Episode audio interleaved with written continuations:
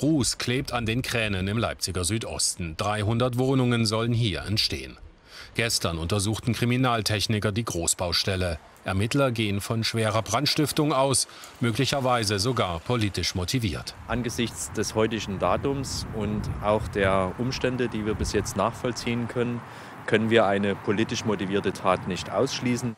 Lichterloh brannten in der Nacht zum Donnerstag mehrere Autokräne. Die Fahrzeuge sollen zeitgleich Feuer gefangen haben. Ganz konkret waren das drei Autodrehkräne.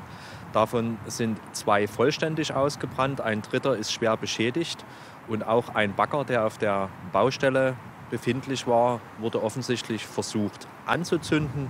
Vorsicht war geboten. Während der Löscharbeiten gab es mehrere Explosionen. Höchstwahrscheinlich sind hier äh, Gasflaschen explodiert, die zum Schweißen benutzt werden auf dieser Baustelle. Außerdem äh, haben Baumaterialien gebrannt, die beim Verbrennen starken Schadstoff freigesetzt haben.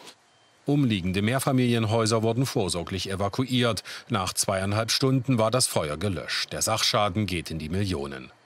Der Bauträger, die CG-Gruppe, wurde schon mehrere Male Ziel von Brandanschlägen.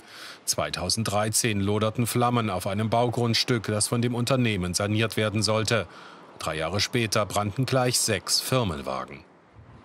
Die Ermittlungen im jüngsten Fall führt jetzt das Terror- und Extremismusabwehrzentrum des Landeskriminalamtes. Ein Bekennerschreiben